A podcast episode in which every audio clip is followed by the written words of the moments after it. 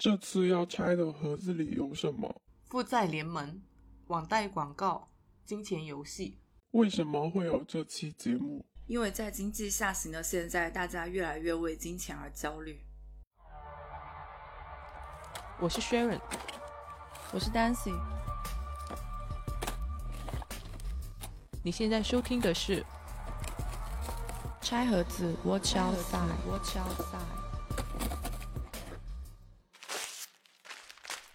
用不用先声明一下，这一期没有什么借贷产品推荐啊？我感觉这个话题一出来，不至于吧？我们是要反借贷产品的这一期。没有，我跟你说，只要看到有关金钱或者投资的文章，点进去有百分之九十都是有个小广告在下面的。借贷广告吗？对，有很多都是这种金融产品。我想起之前最早最早开始准备这一期的时候，应该是去年，然后当时是因为看到了豆瓣小组上有一个小组叫负债者联盟小组。嗯，对，这是一个治愈的小组，郁闷的郁。他这一个小组其实是聚集了很多的负债者，这个小组就是提倡。无论是什么原因导致你背上债务，都欢迎进入本组打卡还债，就是一个督促各位负债者一起早日上岸。上岸，对，这样一个地方。然后在这一个小组里面，其实你就可以看到各种各样的，因为什么样的原因而负债，然后负债之后他们的生活是什么样子。然后有一些人他还甚至可能会非常的绝望之类的。对，呃，里面的那些负债原因就多种多样了，有。看到比较典型的一些，就是有一些是无节制的超前消费，对，就是冲动购物的那种类型。有一个九五后的女生，她说自己从小零花钱就比较少，经常饿肚子，然后长大了就受到各种营销的影响，就开始报复性消费。所以他一八年的时候，光口红他就买了将近三百根，平均一天一根。然后他发帖写了自己详细的一个还款规划，四舍五入算了一下，就是大概有十六十六万这么多。这种提前消费产生的贷款，就很多都是受到消费主义的洗脑的吧。然后看到最多的就是很常见的，包括手机分期、信用卡分期，这些都还算是正常的。对。然后还有一些是奢侈品的分期，还有风靡一时的医美分分期的这一些项目都很多。另外一个原因就可能是家里遭受了什么重大的变故或者意外之类的，自己或者家人生病这一种。其实生病的话也算是普通人可能生活里面非常重头的一个支出，特别是大病的时候。对，而且在这个里面有很多人，他都其实不是为了自己，而是为了亲朋好友的周转。可能有一些是意外啊，就生病或者怎么样，然后也没有提前规划保险。所以需要借款，还有一些可能是因为身边人的错误把自己也搭上去的，尤其有很多出现在情侣和夫妻当中的，这可能因为对方的一些一些问题，然后我来帮他一起还债，最后结果就是全家一起跳火坑。还有一个就是这几年也比较多的，就是投资失败、炒股啊、买基金啊或者其他理财产品啊。然后还有就是做生意或者创业失败也是挺多人的。你刚刚说到这些是创业失败，还有一些是为了开始创业去借网贷的。嗯，这种我也有看到过。这这其实这种也很难理解哦。就是你去经营一家公司，利润率有多少？可能百分之十、二十以上已经很不错了。但网贷的利率其实是远高于这一个公司的利润率的。负债小组里面有一个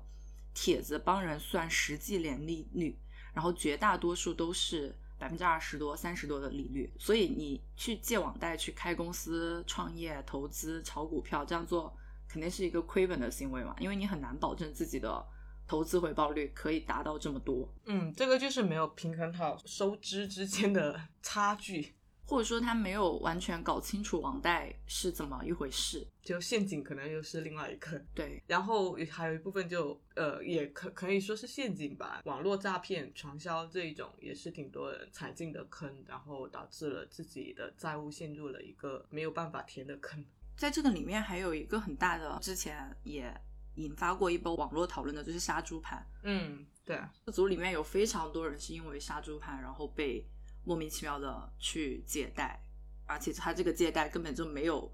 就自己消费，而是直接转手就送人了，然后自己在这里还债，对这种就是典型的被骗的。最近杀猪盘也不少，经济下行，大家都出来。出来开始营业了，是吧？是的，还有一种就是最无可救药的吧，黄赌毒这一类，他们是属于用各个平台的网贷去填补现实生活中的一些财务窟窿，这没有上限也基本没得救，很难有的救。对。然后还有一个点就是一些结构性的问题，就是我看到一个很无语的案例，就主要还是表现在女性身上。就那个女生，她的爸妈是相继去世的，然后她自己一个人是负担了爸爸生病的费用，还要负担她弟弟跟妹妹上学的一个学费，然后从幺六年到现在总共欠了三十三万。然后她父母去世之后，留下了两套房子，都公证给了弟弟，然后说是有一年租金两万左右。父母去世之后，留下了两套房子之外，还有十四万的现金。弟弟结婚用了一半，剩下的一半，他的亲戚的意思也是要给弟弟。那那个债务呢？对，就这这个就是很典型的还债的时候是一家人，但是家里的财产的话，就是女儿半点也沾沾不着边。嗯，好吧，那个组里面，我也发现大多数女孩子的负债其实都挺难得到来自家里人的支持。有有看到一些人，他可能就是跟家里人说了之后，家里人会帮忙还一部分什么，但是我发现大多数是男生。然后还有很多是一些外部不可控的原因，例如像疫情啊、风控啊、线下经营都遭受了困境。因为我们看到在这些小组里面有很多负债人，他们表现的其实是相当绝望的。嗯可能有一些人他欠的钱其实也并不是很多，因为有一些人可能是学生，然后他们欠了几万或者是这些对他们来说已经是非常大的债务了，他觉得自己是完全没有办法在这个时效内还上这一个钱的，就会变得很绝望，甚至有一些可能会有点自暴自弃的这种感觉。他们会如此绝望，是因为他们的债务会利滚利，然后越来越多嘛？嗯这一些债务越来越多的原因，其实也有一些。就最典型的一个就是二次伤害的，就是压垮这一些债务负债者的最后一根稻草，像疫情、失业、外部的这种影响，就是其中的一个。就有一些他可能已经在按照他的规划来还钱了，但是疫情来了之后，那他现金流就断掉了。嗯还有一些我看到也很无语的是，他会把被当成二次消费的猎物，就是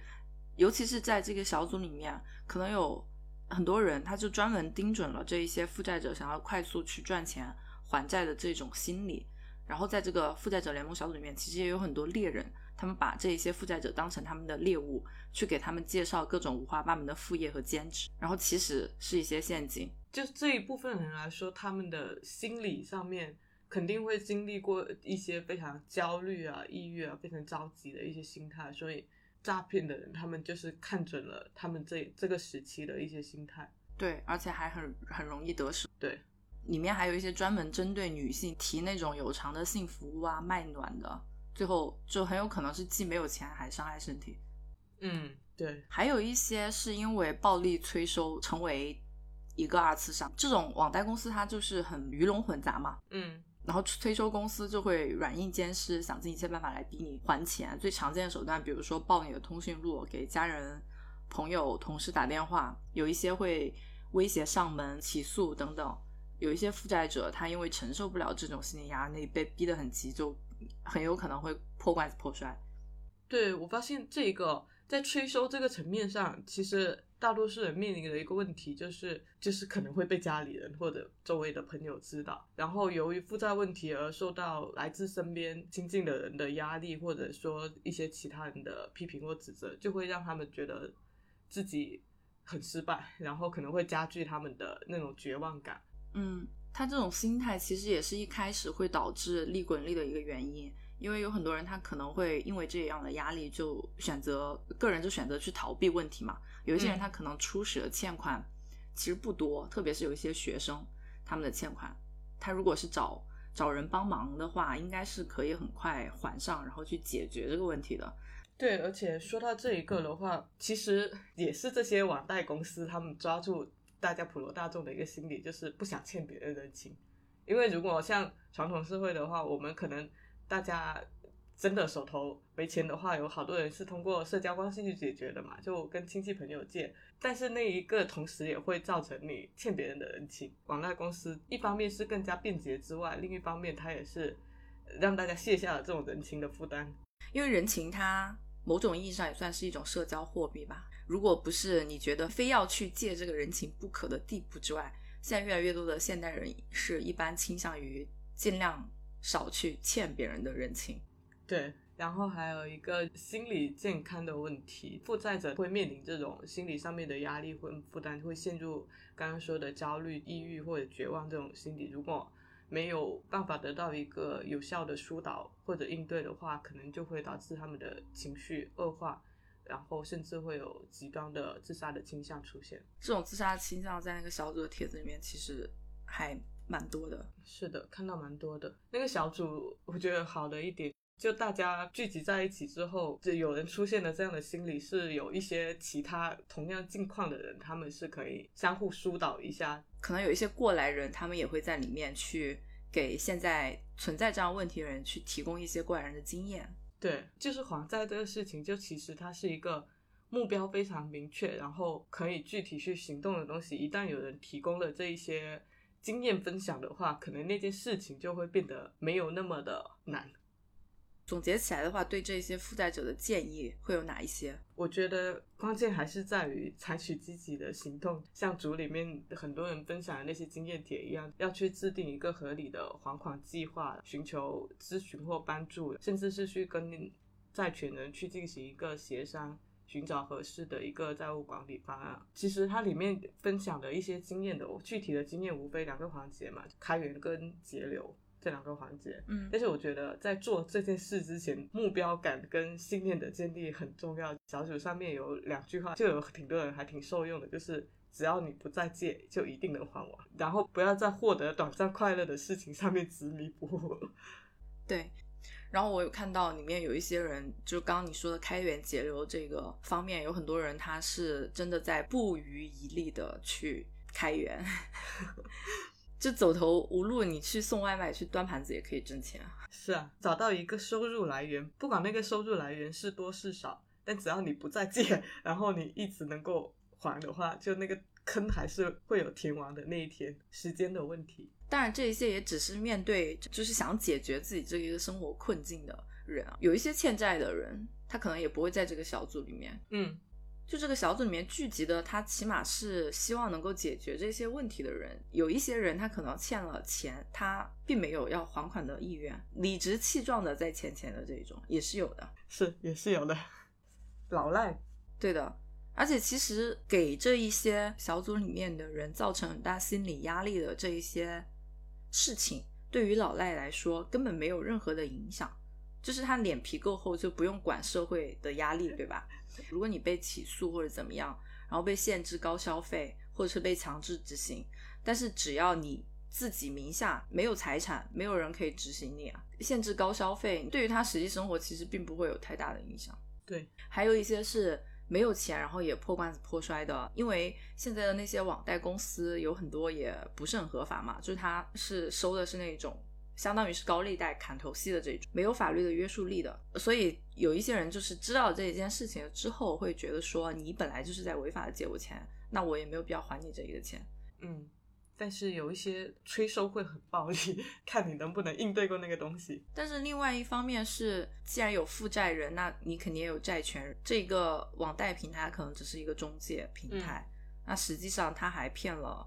债权人。如果负债者他采取破罐子破摔的方式，不要去还钱的话，最后受损的其实也不是网贷平台，而是那些债权人。嗯，是的。但是确实，就随着互联网公司起来，然后这些信信贷的产品越来越多，就确实负债这一块的话，那个渗透率是真的蛮高的。之前看过一九年尼尔森出的一份报告，他就说，在中国的年轻人里面，总体的一个信贷产品的渗透率。已经高达了百分之八十六点六。当然，里面他一半的人，他可能是把这个信贷产品当做支付工具来使用，像花呗那一种算对，就是在免息之内去结清。扣除了这一部分之后呢，大概实际负债的人数是占到了百分之四十四点五，其实也蛮多的，将近一半。嗯，然后这个数据又是幺九年统计的，可能这两年情况特殊，那个负债的情况可能会只会更加糟糕。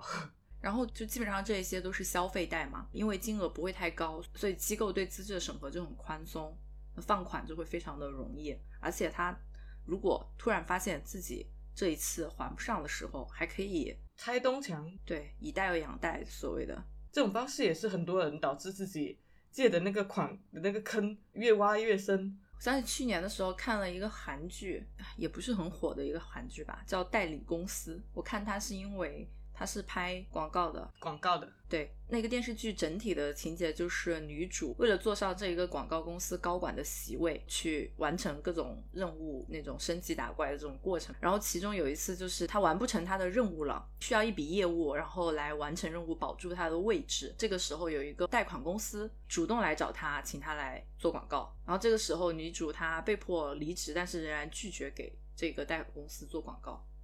有这么一个剧情，因为他设置了女主的一个 background，就是因为他们家里面因为借了贷款，所以他被他父母抛弃这样的一个背景。所以其实侧面也可以看出来，在韩国这种贷款的情况应该也是很严重的。韩国它其实有一个更严重的点是它的租房市场，全租房，全租房，对，因为他们全租房其实有有一点相当于一个金融产品的感觉。嗯。我看到现在有好好多影视剧里面已经讲过这个问题了，就是它这个全租房导致的很多人陷入了一个经济上面的纠纷或者债务危机，也挺多的。主要是因为有一些黑心中介吧，就理论上来说，租客本来是应该把一笔钱，就这笔钱会很大，然后付给房东，可能呃一次性付清，然后房东其实是可以拿这笔钱去做一些投资。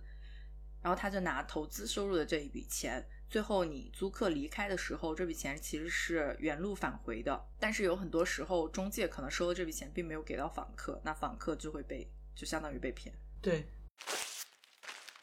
网贷机构引诱你借贷的常见话术，这一个层面，就营销上面的话术有很多都是强调那一个能够快速审批，然后即时放款，这一个能够满足很多人周转资金的一个需求。但是他这种话术里面可能又隐藏了他高利率、隐藏费用或者不合理的一些条款。有一个很典型的就是他们会弱化它的真实利率啊，就用看起来这一个数字很小的日利率，嗯，来代替真实的年利率，或者说他说每天只需还一块钱，但实际你去算它真实的年利率的话，会发现其实非常高。对。另外一个就是。无抵押、无担保，也是降低了这个借款的门槛。然后还有一个就是，有很多人会主打，即使信用不良也可以，就声称你即使有一些不良的信用记录，可能也可以过。然后说的这些基本上就是就是告诉你借钱这件事情很容易，但是他不会提还钱这件事情有多么的难。对。规避这一些话术，最主要的就是不要冲动吧。比如说，他跟你说我的利率很低，然后跟你说免息，但其实他有可能收了手续费和服务费。如果你真的是很需要这笔钱，你其实应该认真的去计算一下你的你借过来的本金、月供和还款期数这一些非常具体的东西，然后再来评估你借不借得起这笔钱。对，刚刚说的是告诉你借这笔钱很容易嘛？还有一种话术就是告诉你你有多么的需要这一笔钱，就是鼓吹消费主义的。这种大家应该也已经很熟悉了，尤其是之前做医美风靡风靡的那几年。这两年互联网公司出了很多这一类的广告视频，就那种你看起来很土味的那些广告视频，很没有下限的。呃，其实刚刚说的点他们都有。讲到之前京东金融不是有一个短视频广告，就一度被全网吐槽嘛？就讲一个农民工他带母亲坐飞机，然后他母亲不舒服，那空姐就建建议他升舱，那个农民工就囊中羞涩，然后后座有一个老板模样的一个大哥，很慷慨的说升舱的钱他来出，然后就拿起农民工的那个手机，帮他打开了一个可借金额十五万的一个借贷页面，就是这种。那个三六零的那个借条就更是没有下限。他就是让一个呃空姐打扮的一个女生，向一个穿的很破烂的一个农民工推销三六零的那个借条，然后就说只有在三六借条上面借钱才能嫁给他。互互联网公司拍的那些就所谓的下沉广告，哇，他们拍的那些真的是恶心到爆，毫无底线。嗯，我觉得这已经算是欺诈了吧？你比如说第一条，什么叫做你身上的钱我来出啊？槽点太多了。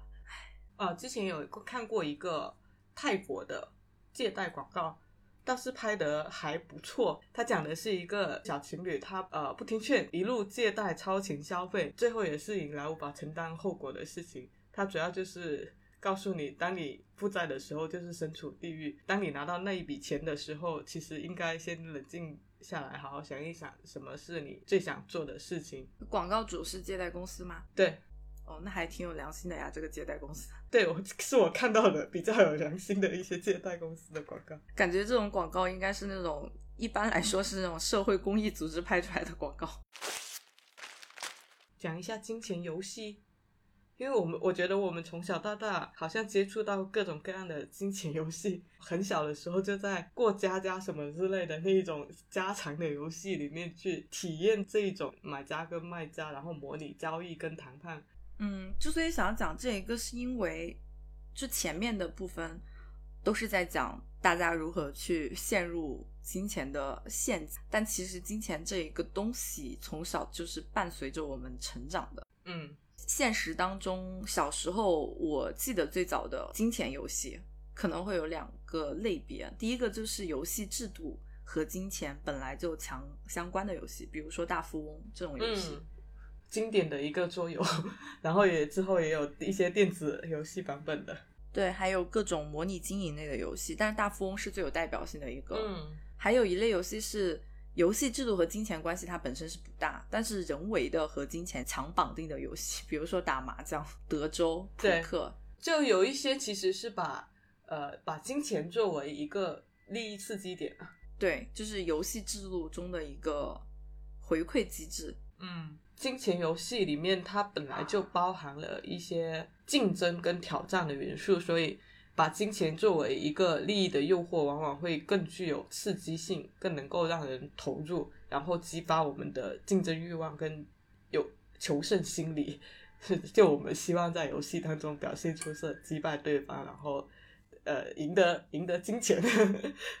所以这个是有助于调动我们在游戏当中的动力跟注意力。然后让这个游戏变得更加吸引，而且这一个游戏和金钱，他们两个的关系也是互相作用的。一方面，大家用金钱来去作为吸引你参加这个游戏的利益点；然后另外一方面，大家又通过这一个游戏去强化金钱的重要性。比如大富翁，它其实它的主旨就是告诉你如何去如何让你变得有钱。它其实也是一个一个学习跟实践的过程。就有很多金钱游戏，它其实无论是披上一个游戏的外壳，还是一些比较严肃的一些金钱游戏的模拟，它其实是给我们提供了一个学习跟实践管理的一个机会，就是你可以模拟我们现实生活中的各种交易啊，或决策啊，然后了解金钱的价值，包括财务规划、投资等等方面的知识。其实我对这个里面有一个游戏。不是特别的理解，就是刚刚说到那个打麻将、打德州、打扑克，就是各种牌类的游戏哦。嗯，虽然大家都会用金钱作为一个利益点，但是我，哎，我也可以理解啦。就是我不是很喜欢的一个，就是德州这一个游戏，它不吸引你的点主要是啥？因为它不是靠技巧的，它是靠尔虞我诈的。哦，就跟你不喜欢玩狼人杀是一个点了。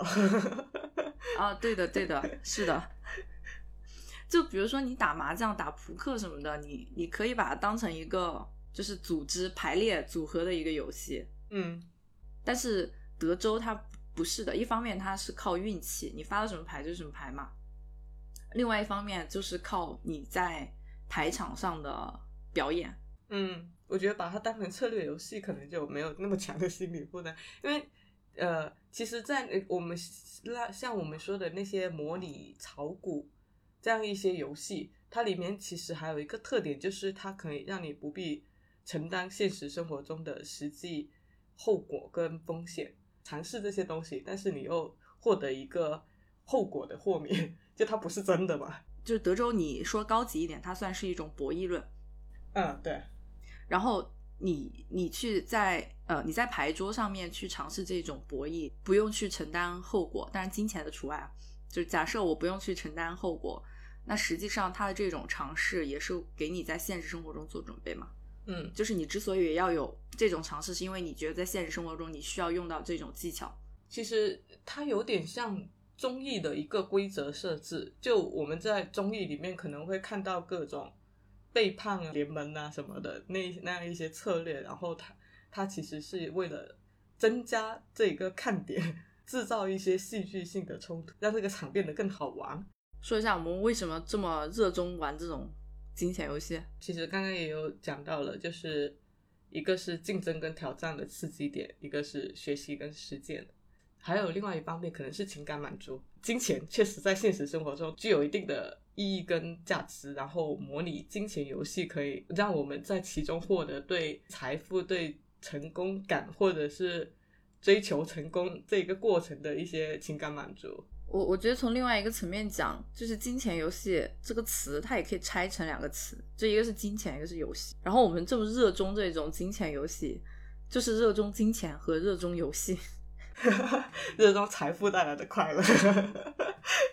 金钱就是财富带来的快乐，游戏就是就游戏本来就是让人上瘾的一个东西，就不管你是金钱游戏、打怪游戏还是经营游戏，它被归纳为游戏这一个词的时候，它的设计机制里面就已经给你设计了很多让你乐此不疲的要素了。嗯，然后我觉得影视剧里面有很大一部分会通过。金钱来写阶级生活、财富的一个逆袭爽剧，从底层到顶层的一个人生。例如我们之前看过的《狂飙》《财阀家的小儿子》里面都有类似的一个线吧。另一个是展现财富跟社会差距，就是从底层到顶层的一个差异。典型的就是《鱿鱼游戏》，有一些可能就会描写顶层生活的骄奢淫逸、纸醉金迷、堕入虚无这种。像《华尔街之狼》这这样一些金融题材的一些片子，呃，也有写底层生活的。我的解放日记、我的大叔里面都有写到类似的一些缺钱的焦虑。就你刚刚说的这些，都是以金钱来写阶级，就它的主旨是阶级，不是金钱。不过以呈现金钱的这些剧，它大部分都是说借金钱来去写一些别的问题的。嗯，例如呢？嗯，没有例如。其实我是想讲一个大家应该都很熟悉的荧幕上的金钱游戏，就是香港的赌片啊，赌片，赌神、赌侠、赌圣。因为香港的赌片也算是香港商业电影的一个很重要的、很大的一个类型了。嗯，我去研究了一下它的一个发展的历史啊，呃，我觉得它。可以拿出来说，也是因为我们前面所讲到的这一些深陷借贷黑洞的金钱陷阱的这一些人里面，有很多人也是因为赌，所以才会进去的。不是大家都说十赌九骗吗？然后赌博题材的这些电影里面，基本上都是充斥了各种老千、各种骗术的。嗯，然后这个赌片其实它的起源也是骗术，最早的一个根源是因为清代的时候。就已经有出版过专门以骗术为主题的一个书籍，叫《骗术奇谈》，它是按小说体形式来去展开的，有每一集里面收一个骗局，然后一共有四卷。一九七零年代的时候，就有一个香港导演叫李汉祥，以《骗术奇谈》为灵感拍了一个同名的电影，就叫《骗术奇谈》，就相当于是香港赌片最早的起源吧。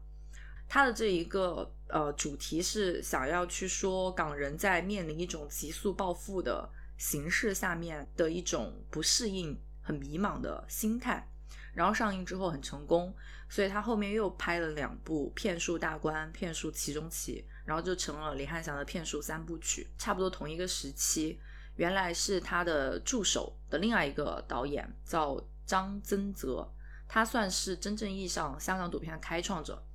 他后来加盟了邵氏，拍了一部《吉祥赌坊》，其实是以赌为背景的一个邵氏的动作片吧。然后它的主题是揭露赌博的一个危害，去警醒赌徒的。就他的出发点是这种正面的。它为什么能够有一定的影响力？是因为一九七零年的时候，澳门的普京娱乐场正式开业嘛？嗯，就是何鸿燊开业的这个赌场。然后在这个情况下，就有很多人因为参与赌博，有的人就一夜暴富，有的人家破人亡，所以赌片在这个时候开始发展。吉祥赌坊两年之后有一个另外一个赌片，就是《鬼马双星》，它上映了。它这个电影的主题不是劝人戒赌，而是劝人去赌。就它呈现的主要是那种出老千的千术的奥秘，它不再把赌博说成是一种罪恶，而是说成一种手艺。然后这个就非常符合当时各种赌徒的心态嘛，票房就成了整个七十年代里面票房最高的一部赌片。后来张增泽他拍了呃他自己的赌片三部曲的后两部，一个是大老千，一个是恶霸。他自己在采访里面说过，大老千是他花了很多心血的一个写实片，就他请教了很多的行内人，把老千行骗的手法揭示的非常的透彻。哦，然后张增泽他这个赌片三部曲三部的编剧都是倪匡，所以可以说倪匡和张增泽他。对他们算是香港赌片的拓荒者。很有意思的是，这个是七十年代嘛，七十年代的赌片差不多就是这个样子。但是它其实没有怎么兴起，然后就已经没落了。因为像刚说的《鬼马双星》这种，呃，吹捧赌术的片子更加受欢迎，但劝赌的片就反响平平。然后那个时候导演呢，他也不愿意 太违背良心去拍那种 美化赌博的电影，所以就赌片就不了了之。然后一直到了。八十年代末期，王晶来了，然后王晶他这个时候同时拍了两部赌片，一部叫《赌神》，这个是大家都知道的；一个叫做《至尊无上》，然后其中《赌神》呢是美化赌徒高进的传奇人生的一部片嘛，嗯，然后另外一部《至尊无上》是劝赌的，就是表现赌徒的悲惨命运，告诫世人远离赌博。然后他这两部是同时推的，就是他等于是在押宝嘛，然后赌神完美胜出嘛。A B test，嗯，A B test，然后通过这个 A B test 呢，他就找到了方向，所以后面又拍了赌侠，然后与此同时，周星驰还拍了赌圣，然后这两部主角他都是那种。靠赌就是赌博翻身的小人物嘛，再加上当时香港的博彩业非常蓬勃的发展当中，就给了很多小市民这种希望，一夜暴富的期望。对的，所以《赌神》《赌侠》《赌圣》三部片就可以说是整个香港赌片的经典代表吧。嗯，背后也折射了很多那个年代的一些普罗大众的一些心理，然后市场非常诚实的做出了反应。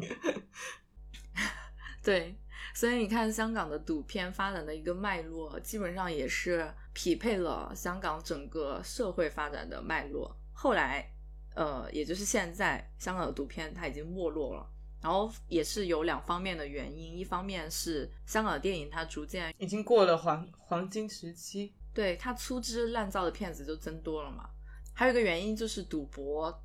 这个事情就越来越为人所不齿嘛。包括博的危害，还有国家对于赌博的这一个打压，所以赌博这件事情没有那么上得了台面，就越来越政治正确了。对，然后香港赌片的尾声可能就是一四年左右那个澳门风云。你看那个时代也是黑帮片最流行的一个 年代。对啊，就是写实嘛，当时 当时的社会情况就是这个样子的。是的。所以也是，你看现在火的金钱相关的游戏，鱿鱼游戏前面说的那一些，嗯，它表面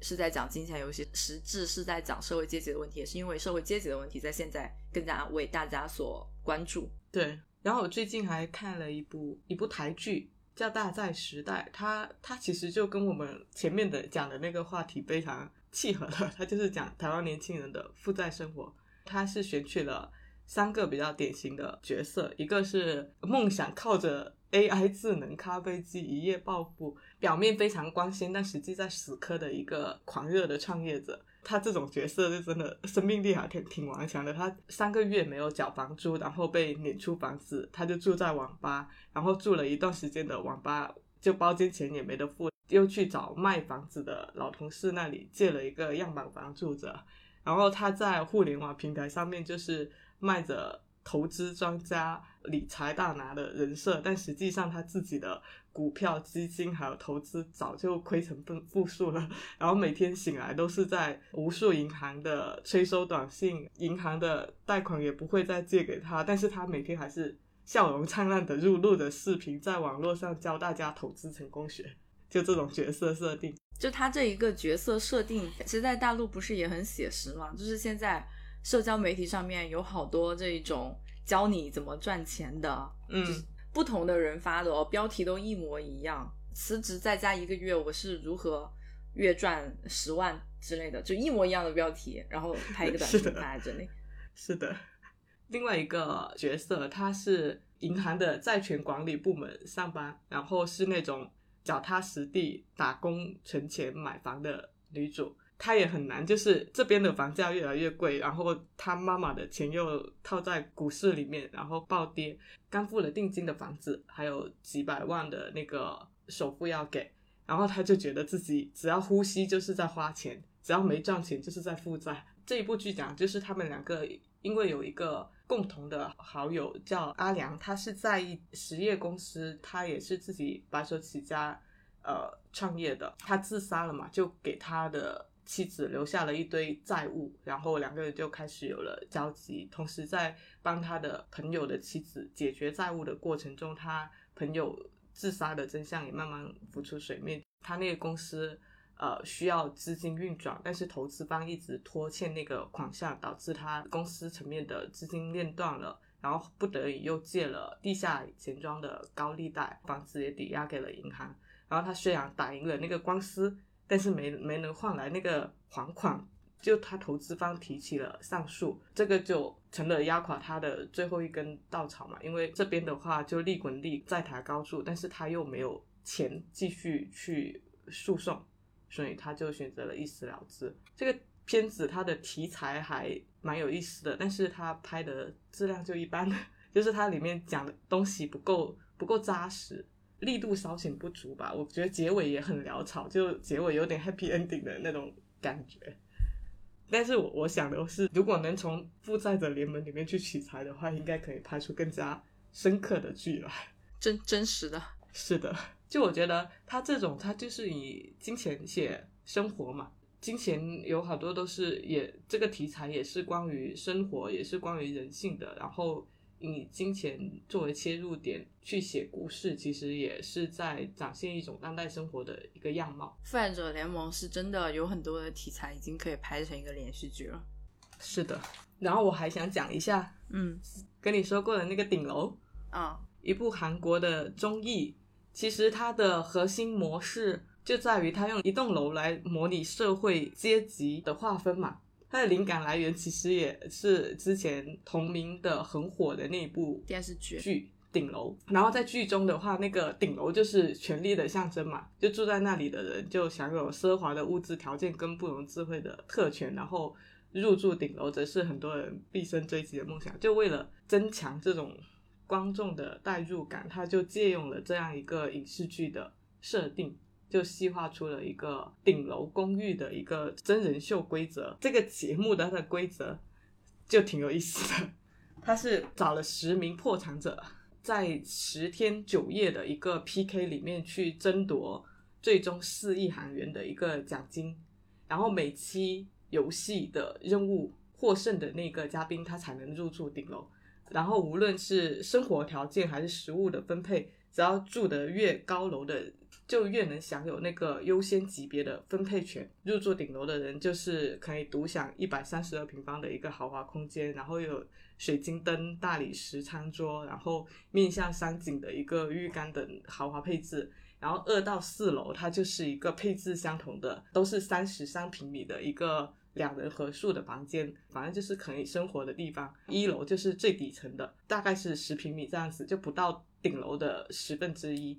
整个墙上就粘着一些旧报纸，还有一个木头桌椅跟一个睡袋，除此之外一无所有。整个空间上面的设定是这样子的，然后他又借鉴了电影《饥饿上台》的玩法，就是他每天公寓里面会提供三千万的一个金币作为生存资金，但是这个金币它会楼层从上到下进行分配，每一个楼层的嘉宾他是可以拿走自己想要的金币数，然后每天的食物也是这样子分配的。然后顶楼的嘉宾还拥有电梯的所有权，然后每次嘉宾使用的时候，他就需要向顶楼的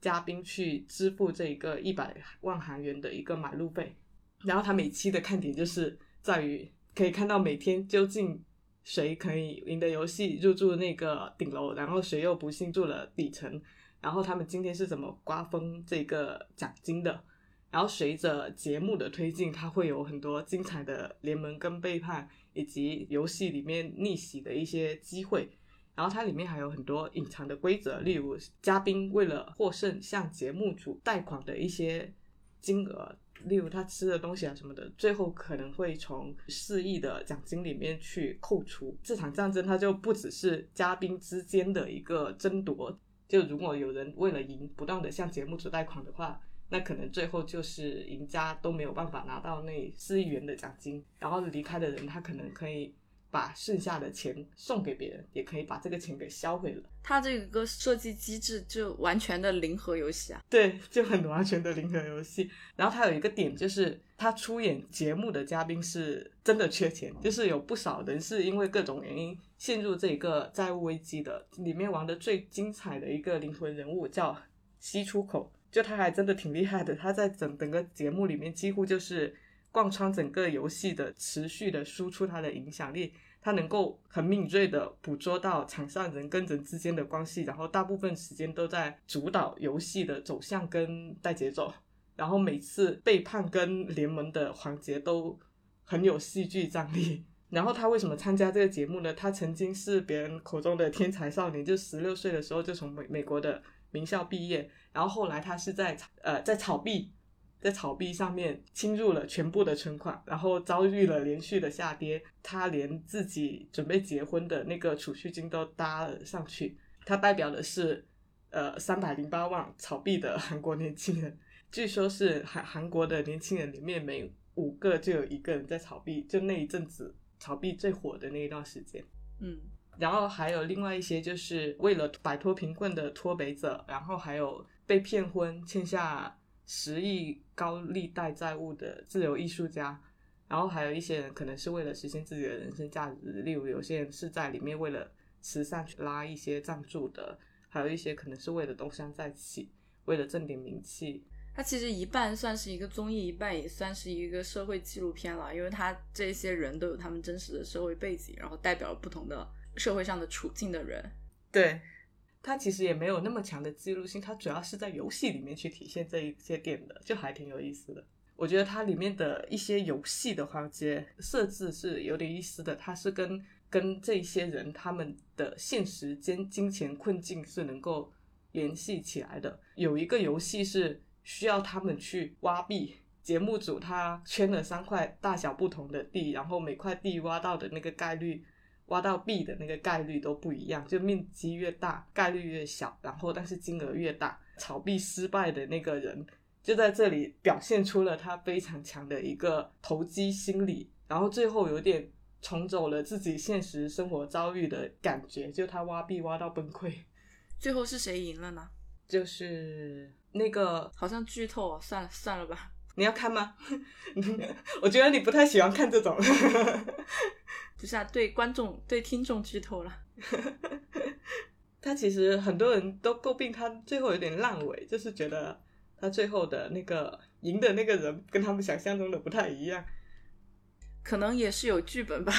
还看到了一部好像也是这几年挺火的沉浸式戏剧，叫《金钱世界》。它好像是一个比利时剧团打造的一个作品。但是我觉得他那种其实也是有点模拟金融的感觉，只是他是用了一个现实的场景去做。有一点现实版大富翁的感觉，啊，对对对，有点这种感觉。是还挺火的，在各社交平台也有看到。弗朗西斯培根他说过，金钱是很好的仆人，但是个很坏的主人。我觉得我们应该努力让金钱更好的为我们的生活服务，而尽量避免金钱来操控我们的生活。所以希望大家都能够少点金钱的烦恼。Hello，你正在收听的是由 Dancy 和 Sharon 主理的播客节目《拆盒子 Watch Outside》。如果你喜欢我们的节目，可以去苹果播客给我们好评，让更多的人听见我们的声音。也欢迎到我们的便当盒进行打赏支持。更多互动方式以及我们节目中提到的所有信息的详细补充，都可以在节目的 show note 中找到。我们的固定网址是 watch 横杠 out 横杠 side dot com，欢迎到这个地址来找我们玩。我们推荐你在苹果播客、小宇宙、Google Podcast 等泛用型客户端收听，也可以在网易云音乐。QQ 音乐、喜马拉雅等平台找到我们的节目，搜索“餐盒子”即可。感谢您的收听。